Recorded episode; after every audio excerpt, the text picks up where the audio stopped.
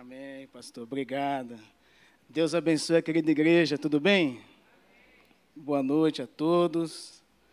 Que alegria, meus irmãos, poder voltar aqui na nossa igreja de Caxias. Eu confesso, pastor Davi Silveira, que tem um tempo que eu tive aqui mesmo. Acho que deve ter um ano e meio, mais ou menos. É, mais ou menos. Pastor Ari, na gestão do pastor Ari, não foi, pastor Anselmo? Acho que é isso mesmo. Eu sou o pastor Tiago Gama, estou no Rio de Janeiro, vai fazer cinco anos. Conheci a minha esposa aqui no Rio de Janeiro. Eu era itinerante da Assembleia de Deus do Estado de São Paulo. Em 2015, no carnaval de 2015, eu vim pregar aqui no Rio de Janeiro. E na segunda vez que eu vim aqui, eu conheci a Maranata de Campo Grande, ainda solteiro. Pastor Xavier tinha acabado de perder a sua esposa. E eu fiquei impactado, pastor, com a igreja. E, de repente, eu falei, pastor, se um dia eu morar no Rio de Janeiro, eu vou congregar nessa igreja. E aí, Deus preparou a minha tampa aqui, a minha esposa preparou a minha tampa. Linguagem paulistana, preparou a minha esposa. E a gente noivamos, casei aqui, fui para São Paulo, fiquei cinco meses, que eu trabalho na área da, de reforma, de construção, reformando casas por aí afora vim para o Rio de Janeiro. E aí eu estava na rádio vendo um, debate do pastor Rômulo. Eu já conheci o pastor Rômulo, foi quando eu te conheci aqui em 2016. Eu me lembro que o pastor Alex, que hoje ele é pastor, o da Cocada, ele veio cantar, estava o senhor e estava o pastor, o que perdeu a esposa, Sérgio Fraga. E aí, Maranata sabe como é que é, né, meus irmãos? Não tem começo, meio e fim. Falaram que eu pregava, me deram o microfone, no culto de terça-feira, 1.300 pessoas aqui sentadas. O senhor pagou uma churrascaria para mim aqui. E eu me lembro que naquele dia eu conheci o pastor Romo, sempre na mesa. Hoje eu pago. Sempre na mesa. Pastor Romo, quer conhecer o pastor Romo, alguma comelança ele sempre está dentro. Hoje ele está de regime, está aquela coisa toda, mas ele gosta de comer. E aí fui para o MEIA, junho de 2018, fiquei dois anos e meio com o pastor. E aí eu recebi o convite do querido pastor Marcelo para ser um dos pastores da Maranata. estou aqui, fiz um ano, na 25 de agosto, ajudando o querido pastor Marcelo. Maranata é minha casa, é minha família. Eu amo essa igreja, amo pastorear, amo adorar a Deus nessa igreja. Uma igreja que tem abençoado muito a minha vida e a vida da minha família. Quantos vieram ouvir a voz de Deus? Diga amém. Abra sua Bíblia, por gentileza.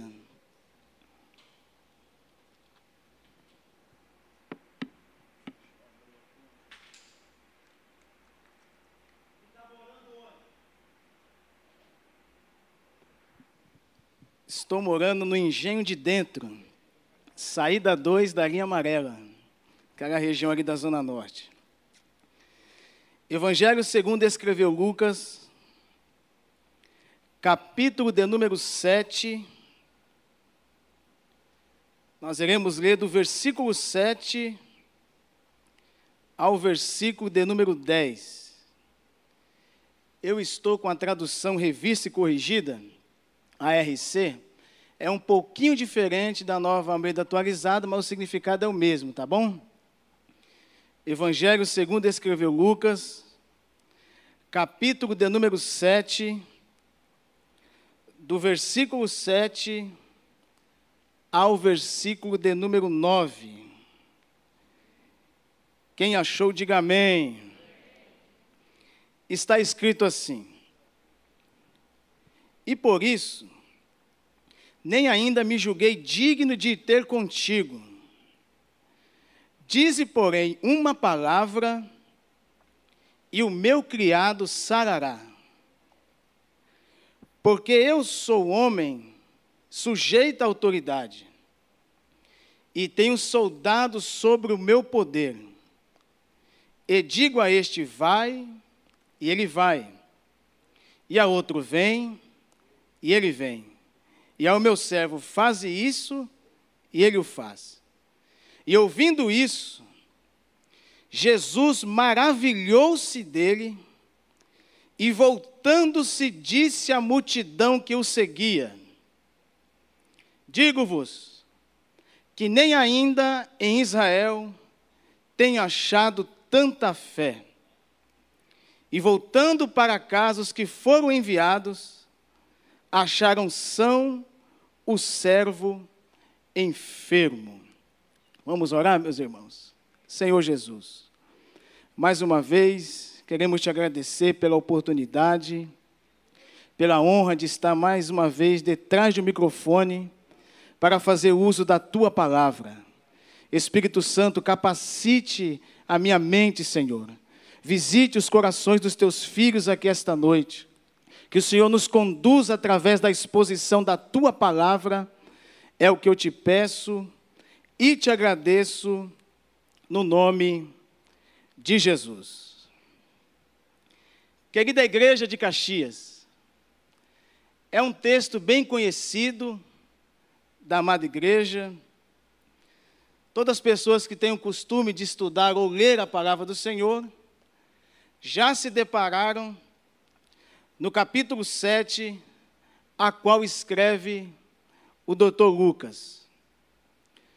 Quando você para para analisar esta passagem, no que diz respeito ao centurião de Cafarnaum, o personagem principal aqui da nossa história esta noite é nada mais e nada menos do que a pessoa bendita de nosso Senhor e Salvador Jesus Cristo. Jesus estava aqui em uma das suas viagens missionárias. Se você for analisar o capítulo 7, versículo 1, a Bíblia diz que Jesus estava dando um, um discurso, estava concluindo um dos seus discursos perante o povo. A pergunta é: qual era a fala, qual era a mensagem ou o discurso que Jesus estava fazendo uso neste dia de hoje. Antes de nós entrarmos aqui, é bom relatarmos que nós estamos falando de uma pessoa que foi o maior pregador que a humanidade já viu. Jesus ele tinha um atributo da pregação e o atributo também do ensino. E nesse dia ele deu o famoso sermão conhecido como Sermão da Montanha. Uma das mensagens mais lindas em que o Senhor Jesus pregou quando esteve aqui nessa terra. E ele começa no capítulo 6, se você estiver com a sua Bíblia aberta, versículo 17, dizendo: Olha, e descendo com eles, com seus discípulos, ele para em um lugar plano e a Bíblia diz, não eu, o evangelista Lucas fala sobre isso, que estava, quem estava acompanhando o ministério de Jesus nesse dia? O primeiro povo aqui no capítulo 6, versículo 17, é os discípulos. O segundo povo é o povo da Judéia. O terceiro povo é o povo de Jerusalém. E o quarto povo é o povo de Tiro e de Sidom. E a Bíblia diz que essas pessoas vieram para ouvirem a mensagem de Jesus e serem curadas das suas enfermidades e também de qualquer espíritos que havia atormentados, imundos. Todos esses eram curados através da exposição e da pregação da palavra de Jesus. Há textos na Bíblia que Jesus impõe as mãos, mas há passagens na Bíblia que o Jesus, somente com a sua palavra, a enfermidade bate em retirada. Vou aplicar o texto aqui essa noite aos nossos corações. Jesus não foi um curandeiro como algumas igrejas apresentam no dia de hoje. Vem para cá para serem curados que Jesus cura. Nós cremos e sabemos que Jesus cura. Mas neste texto aqui, a Bíblia diz que Jesus começou a ensinar e o povo vieram para ouvir a sua mensagem. Então não adianta nada serem curados por Jesus sem primeiro não ter o conhecimento da pessoa bendita, que é a sua mensagem. A mensagem de Jesus é tudo para nós. E Jesus cura essa turma que veio ouvir a sua palavra. E agora a Bíblia diz, versículo 19, que toda essa multidão, pastor Davi Silveira, procurava tocar em Jesus, porque de Jesus saía virtude. Em outras palavras, de Jesus saía poder. Aleluia. Então Jesus cura, Jesus cura essa turma toda aqui de espíritos malignos, de enfermidades. E agora Jesus vai para a área que é a área do ensino, que é de suma importância para todos aqueles que seguem a Jesus. Não só pastores, mas membros, diáconos, evangelistas, seminaristas nós somos obrigados a entender e aprender a palavra de Deus.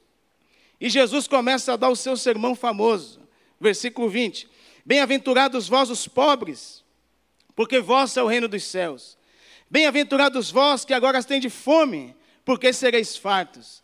Bem-aventurados sereis quando os homens vos aborrecerem, e quando vos separarem, vos injuriarem, e rejeitarem o vosso nome como mal, por causa do Filho do Homem. Jesus diz: Fogai nesse dia, exultai, porque é grande o vosso galardão no céu, pois assim faziam seus pais, os profetas que foram antes de nós. Então, pastor Anselmo, Jesus está dando o seu discurso. Quando ele conclui o seu discurso, ele entra em uma cidade que a Bíblia chama de Cafarnaum. Qual é o nome da cidade? Cafarnaum. O que é Cafarnaum? No hebraico significa aldeia de Naum ou de consolação. Cafarnaum era uma cidade que ficava a noroeste do mar da Galileia, na região de Zebulon e de Naphtali. O que era Cafarnaum? Era centro de cobrança dos impostos e posto militar do Império Romano. A sede do Império Romano ficava em Cafarnaum. Quando você estuda a história de Jesus nos evangelhos e nos sinóticos também, você vai ver que Jesus, no princípio do seu ministério, ele se muda de Nazaré e vai morar exatamente na cidade de Cafarnaum, aonde ele centralizou as suas operações miraculosas, ao ponto de vir chamar a sua cidade. Então Jesus não está soltando pipa nem trocando WhatsApp. Jesus está em uma missão quando ele esteve aqui.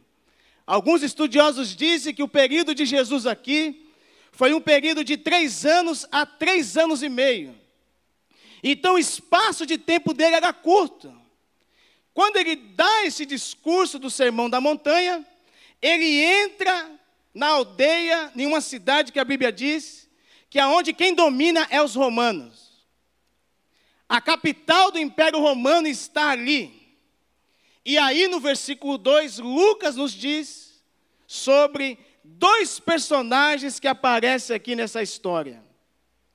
Quando Jesus entrava em qualquer cidade, qualquer aldeia, multidão o seguia. Lucas, pastor Davi Silveira, ele não dá nem muita ênfase acerca do nome desses dois cidadãos aqui. Fala que um é servo e fala que o outro é o centurião. Vamos lá. O que é o centurião? Centurião é uma palavra que vem do termo latino que significa cem. Um centurião, meus irmãos, era capitão de cem homens. O que era o centurião? Era pagão, não judeu por nascimento, mas convertido à lei de Moisés a história dos centuriões na Bíblia não são uma história muito plausível. Mas quando esse homem aparece aqui em Lucas, no capítulo 7, a história deste homem é diferente. E o servo de um certo centurião, a quem este muito estimava, estava doente e moribundo. Jesus diz em Lucas capítulo 15, versículo 4: quem dentre vós, tendo cem ovelhas, deixa as noventa e nove? Tenho certeza que não é Jesus nem seu aí. e não vai atrás a quem a qual, a qual foi perdida? Então esse homem ele tem 100 soldados à sua disposição e a Bíblia diz que um está enfermo. E a cultura, pastor Davi Silveira, não era, como é que eu posso dizer? Elogiar, cuidar, ter interesse no servo. Servo é servo.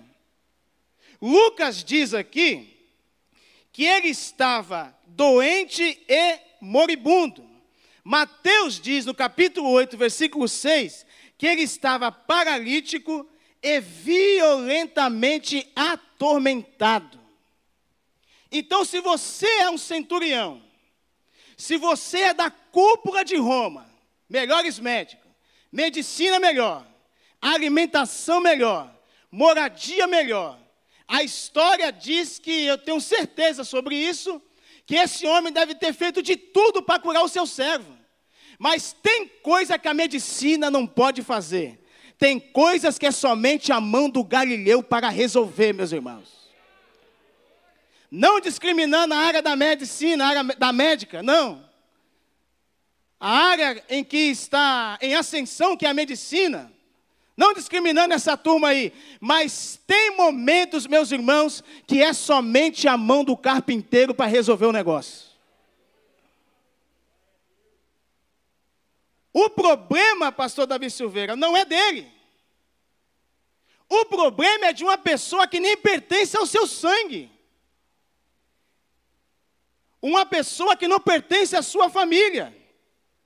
O cidadão está enfermo, está paralítico e violentamente atormentado.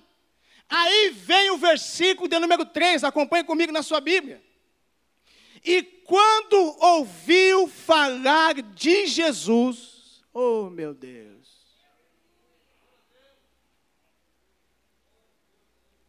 Primeiro ponto positivo na vida desse centurião. Ele simpatizava com o povo judaico, apesar dele mesmo ser romano. Segundo ponto positivo, estimava muito o seu criado. Os centuriões normalmente tratavam seus servos com desprezo e rigidez. Então ele está na sua função. A Bíblia não diz onde é o local onde esse cidadão está enfermo. Só que quando Jesus chega em uma cidade, em uma tribo, em uma aldeia, meus irmãos, o alvoroço é grande.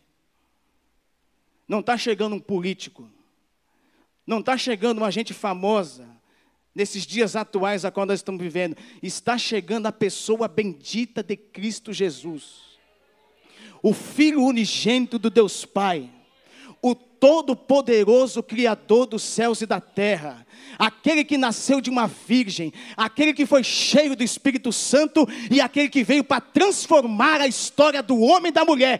Quem está pisando em Cafarnaum se chama Rei dos Reis e Senhor dos Senhores não tem patente alta diante da presença desse Jesus. Não tem cargo maior diante dele. Quando esse homem fica sabendo, eita, meus irmãos, eu podia falar aqui uma hora e meia sobre esse assunto aqui, pastor Davi, mas como é 35 minutos, eu vou bem rapidinho. Você está vivendo o mesmo tempo que Jesus parafrasear, vamos, vamos entrar comigo aqui no texto. O Filho de Deus entra na cidade, meus irmãos. Eu nunca vi o Filho de Deus. Quer saber de uma coisa? Quero ver ele pessoalmente. Só que o interesse que eu tenho com o meu servo é prioridade. Anciões dos judeus, vem aqui. Vai lá diante dele peça para ele curar o meu servo. Por que, que este homem via a primeira leva os anciões dos judeus? Este oficial romano, altamente respeitado pelos judeus locais, ouviu falar do poder operador de milagres de Jesus. Por isso, ele envia alguns anciões dos judeus da sinagoga local para pedir Jesus esta cura. Mas tinha um significado aqui. Fazendo assim, ele está refletindo a sensibilidade cultural, pois está ciente da relutância que alguns judeus têm em se associar com os gentios. Sabendo que Jesus é de herança judaica, ele pede que representantes da mesma formação pleiteiem a sua justiça. Mas mal sabia este centurião que quem está em Cafarnaum não faz distinção de raça e de cultura. Ele não quer saber se é romano, se é judeu, se é macumbeiro, se é espírita. Caiu na presença de Jesus, ele lança a cura na hora. Vou enviar uma leva de judeu para judeu, que judeu com judeu se conhece. E quando o Senhor chegar perto dele, anciões dos judeus. Versículo 4. E chegando ele junto de Jesus, rogaram-lhe muito, dizendo: Rapaz, já ouviu falar aquele ditado? A pessoa é boa, nunca matou um cachorro, um gato na vida. Como é que o pastor Romo fala? Nunca chutou uma velhinha. Nunca quebrou um vidro da igreja, que eu fiz muito quando era novo. E dá tudo errado na vida dele.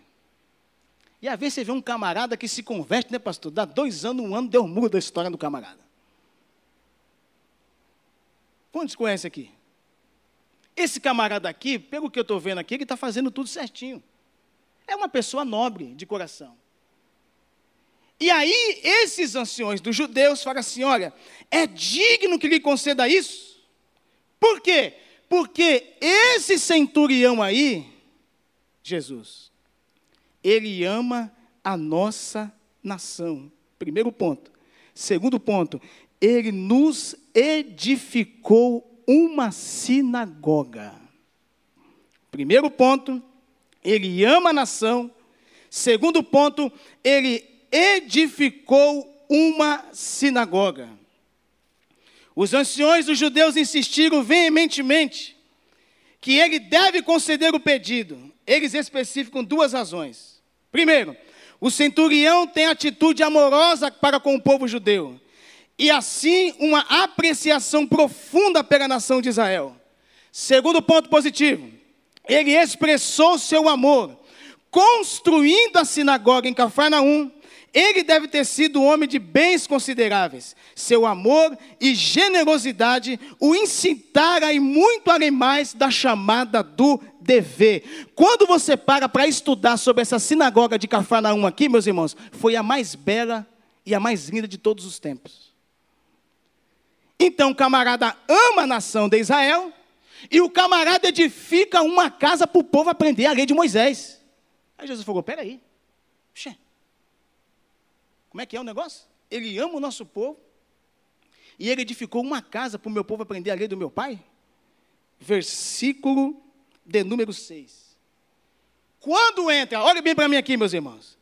Quando entra amar, como nós ouvimos aonde, né, pastor? Tudo que for fazer, faça com amor. Quando entra o amor, e quando entra o ensino da palavra de Deus, meus irmãos, acabou. Jesus está dentro. Entrou o amor e entrou a palavra, Jesus está no barco. Quem ama a palavra de Deus não fica em segundo plano. Quem estuda a Bíblia Sagrada não fica debaixo da ponte. Se você ama o teu próximo, você ama a Escritura, Jesus vai com você em qualquer lugar que você passar durante essa vida, Ele vai estar com você em todos os momentos. Versículo 6 e foi Jesus com eles. Eita! Eita! Agora eu não sei quem foi que avisou aqui, pastor Davi, que Jesus estava chegando na casa. Quando estava chegando próximo da casa, não sei se tinha um WhatsApp nesse dia, não é? Não sei se foi um anjo, não sei. Ele chama a segunda leva, pastor Anselmo. Querida pastora. Amigos, vem aqui. A primeira leva é judeu com judeu. a segunda leva tem que ser um negócio mais pessoal.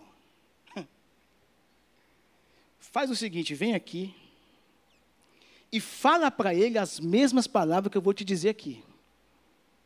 Senhor, não te incomodes. oh, meu Deus. Porque não sou digno que entres debaixo do meu telhado. Escute isso aqui. Enviou o centurião uns amigos. Não tem como viver essa vida sem ter amigos.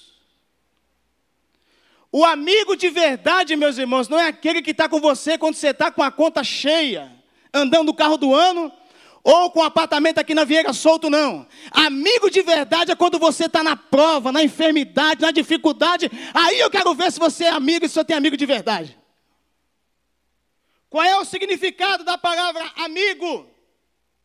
Apreciador, aliado, complacente, favorável dedicado, indivíduo unido a outro por amizade, pessoa que quer bem a outra.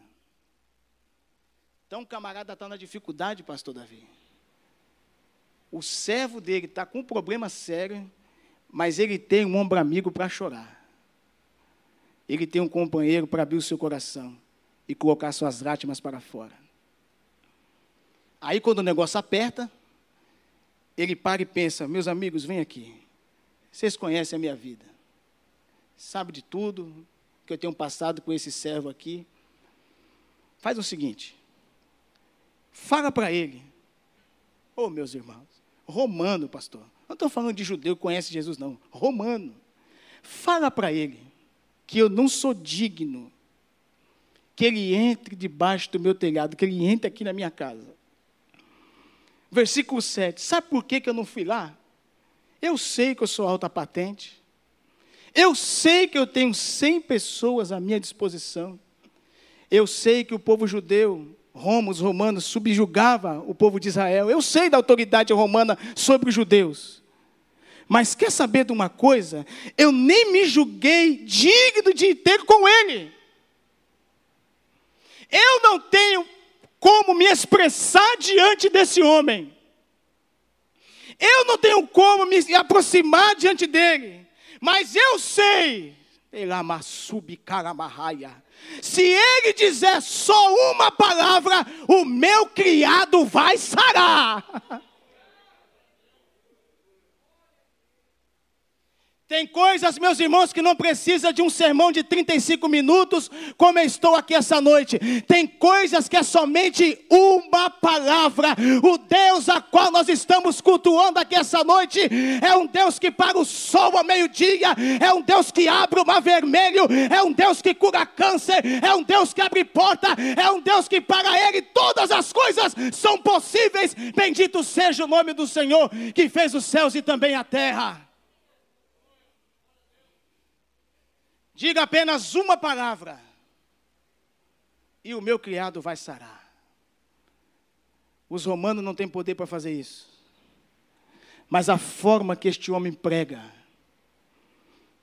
a forma que este homem cura, a forma que este homem faz morto ressuscitar, a forma com que este homem multiplica pão e peixe, a forma com que este homem fala com o vento e fala com o mar, a forma com que este homem vai ser ressuscitado ressuscitado ao terceiro dia pelo Espírito.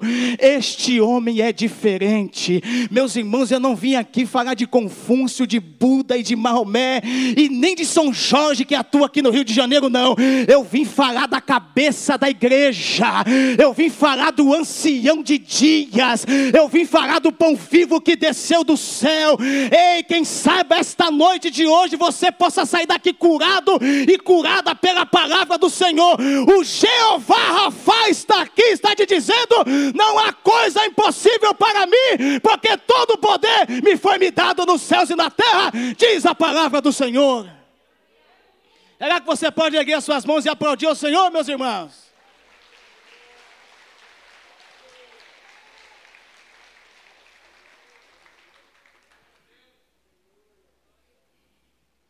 Diga apenas uma palavra e o meu criado vai sarar. Que é isso? O centurião era homem prático. Você sabia que com Jesus não tem rodeio, meus irmãos? Não tem introdução? Jesus não faz introdução. Comigo não foi, com nenhum aqui, eu acredito. É tete a tete, é cara a cara, focinho com focinho, meus irmãos. O negócio é direto. Papum. Fé prática. Ele colocou a sua fé em ação. Mandou buscar um médico que cura. A palavra de Deus é o remédio que nos cura. Vou repetir. A palavra de Deus é o remédio que nos cura. Olha o que Jeremias diz, capítulo 17, versículo 14: Sara-me, Senhor, e sararei. Salva-me, serei salvo, porque tu és o meu louvor. Olha o que o salmista diz no Salmo 107, versículo 20: Enviou a sua palavra e os sarou, e os livrou da sua destruição. Olha que Jesus diz em Mateus capítulo 4, versículo 4: Ele, porém, respondendo, está escrito: Nem só de pão viverá o homem, mas sim de toda palavra que sai da boca de Deus. Olha o que o profeta Isaías, capítulo 55, versículo 10, versículo 11 diz: Porque assim como desce a chuva e a neve dos céus, e parará, não tornam, mas fazem regar a terra e produzir e brotar, e dar semente ao semeador e pão ao que come, assim será a palavra que sair da minha boca, ela não voltará para mim vazia, antes fará o que me apraz e prosperará naquilo para qual a eu enviei. A palavra de Deus está nos curando aqui esta noite. A palavra de Deus está indo lá na tua casa, no meio da tua parentela, na tua família, aonde o espírito de morte está atuando, a palavra de vida está entrando lá e você vai cantar o hino da vitória para a glória do nome de Deus Pai. Eu já estou sentindo a presença desse Jesus aqui. Diga apenas uma palavra, e o meu criado sarará. Sabe por quê, meus amigos? Porque eu também sou homem sujeito à autoridade. E tenho soldados ao meu poder. E digo a este vai, e ele vai. E ao outro vem, e ele vem. E ao meu servo eu faço isso, e ele faz. Rapaz, não foi o pastor Tiago, nem o pastor Davi, nem o pastor Anselmo, não foi Jesus. Ficou maravilhado com a atitude de um romano. Você sabia que Deus usa, meus irmãos, macumbeiro, espírita, candomblé, Deus usa quem Ele quer, meus irmãos. A fé elogiada na Bíblia não foi de judeu, foi de romano. Quando Jesus escuta isso, Jesus fica maravilhado com a sua palavra. Aí, para concluir, Jesus disse: Olha, eu não queria, pastor Anselmo, querida esposa do pastor Davi, estar tá aqui no meio dessa turma como discípulo, não. Ouvir isso da parte de Jesus não é coisa muito boa, não, viu, meus irmãos? Olhou para Israel e disse: Olha, para a multidão que o seguia, disse: nem Israel eu tenho achado tanta fé. Aí sabe de uma coisa? Aqui mesmo acabou o contexto, pastor. Encerra a história. Versículo 10. E voltando para casa os que foram enviados, acharam são o enfermo. O que é isso? Que poder tem esse Deus a qual nós servimos, meus irmãos? O que que Jesus, nessa quinta-feira chuvosa, ele pode fazer na minha na sua vida? Tem coisas que Jesus não precisa entrar. Ele estava indo. Então, no meio do caminho, há momentos que não é necessário que Jesus mesmo esteja ao nosso lado. Que Jesus estenda as suas mãos, que Jesus nos toque. Ele também nos cura de longe. A oração pode ir lá e pode curar. A Bíblia diz que o nosso Deus é onipresente, Ele está em todos os lugares ao mesmo tempo. Basta somente a Sua palavra ser lançada, que a vida vem, que a esperança vem, que a cura vem, que o casamento fica abençoado, que os seus filhos são abençoados. Coloque sempre a palavra de Deus lá, que a morte vai bater em retirada. Não vai ter sepultamento no meio da sua família, porque a palavra de vida está dentro do teu coração e dentro da tua alma. Bendito seja o nome do Senhor nosso Deus. Levante as suas mãos, meus irmãos, aplauda o Senhor com alegria. Essa foi a mensagem que o Senhor colocou no meu coração aqui essa noite. Pastor, posso orar? Quantos aqui necessita de oração? Vem aqui na frente, nós vamos orar agora. Troquei esse óculos aqui recentemente, rapaz, o negócio está escorregando toda hora. Tem que mandar apertar. Você que está com um ente querido seu, que precisa de um milagre, uma cura da parte de Deus, vem aqui na frente, nós vamos orar agora. Aleluia. Aleluia. Aleluia. Aleluia. Pastor Anselmo vai fazer essa oração.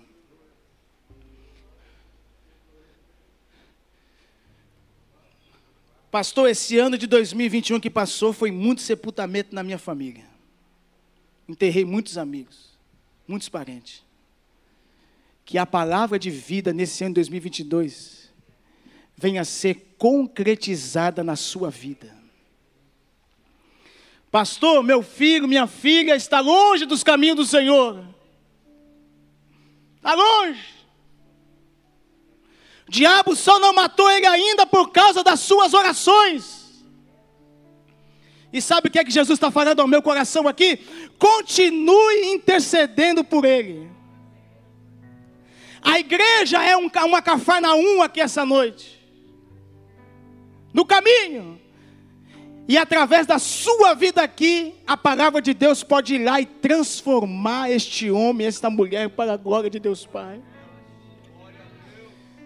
Pastor, meu amigo, minha amiga já está respirando por aparelhos. Os médicos já diagnosticaram que vai morrer, já mandaram preparar o caixão e tudo mais. Jesus, nesta noite, está te dizendo: Eu ainda dou vida e dou vida com abundância. A última palavra ainda sai da minha boca, diz o Deus de Israel. Nosso Deus é Deus de vida, não é Deus de morte. Olha aqui, pastor Anselmo. Aleluia. Você que ficou no seu banco, estenda a sua mão. Vamos interceder por esses queridos que aqui estão na frente, precisando de uma palavra que venha diretamente do Senhor. Aleluia. Pai querido, louvado seja o teu nome. Muito obrigado, Senhor, pela tua palavra, tua palavra que é vida, tua palavra, Senhor, que restaura os corações, a alma. E nós pedimos, Senhor querido, por esses amados irmãos, queridas irmãs, que vieram atendendo a este apelo, porque precisam de uma resposta, precisam de um milagre, Senhor precisam, ó Deus querido, de uma intervenção poderosa, porque os recursos humanos, Senhor, eles não são suficientes. O socorro da parte natural, da parte da ciência, tem o seu limite. Mas, Senhor, nós cremos naquilo que foi falado aqui nesta noite. Tu és o Deus que não conhece o impossível. Tu és o Deus que tudo pode. Basta apenas, Senhor Jesus, uma palavra tua basta apenas uma ordem. Tu, tu és o Senhor dos senhores, tu és o Rei dos reis. Então, Senhor, envia a tua palavra. Opera um milagre nesta hora, Senhor, na vida dos queridos que estão aqui, estão intercedendo muitos, Senhor, por parentes, por amigos, pessoas que estão nesta hora num CTI, no leito de hospital, talvez até já com um diagnóstico sombrio, um diagnóstico, Senhor, de desistência.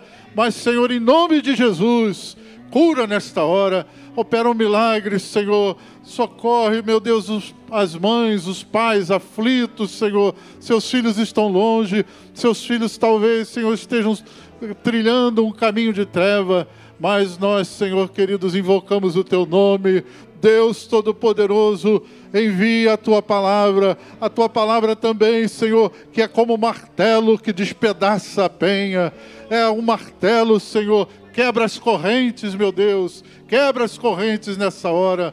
Em nome do Senhor Jesus, nós oramos, Senhor, confiando na tua graça, confiando na tua misericórdia, na tua bondade. Nós, Senhor, entregamos em tuas santas mãos todas essas pessoas, todas essas causas, Senhor, em nome de Jesus. Em nome de Jesus. Em nome de Jesus. Amém.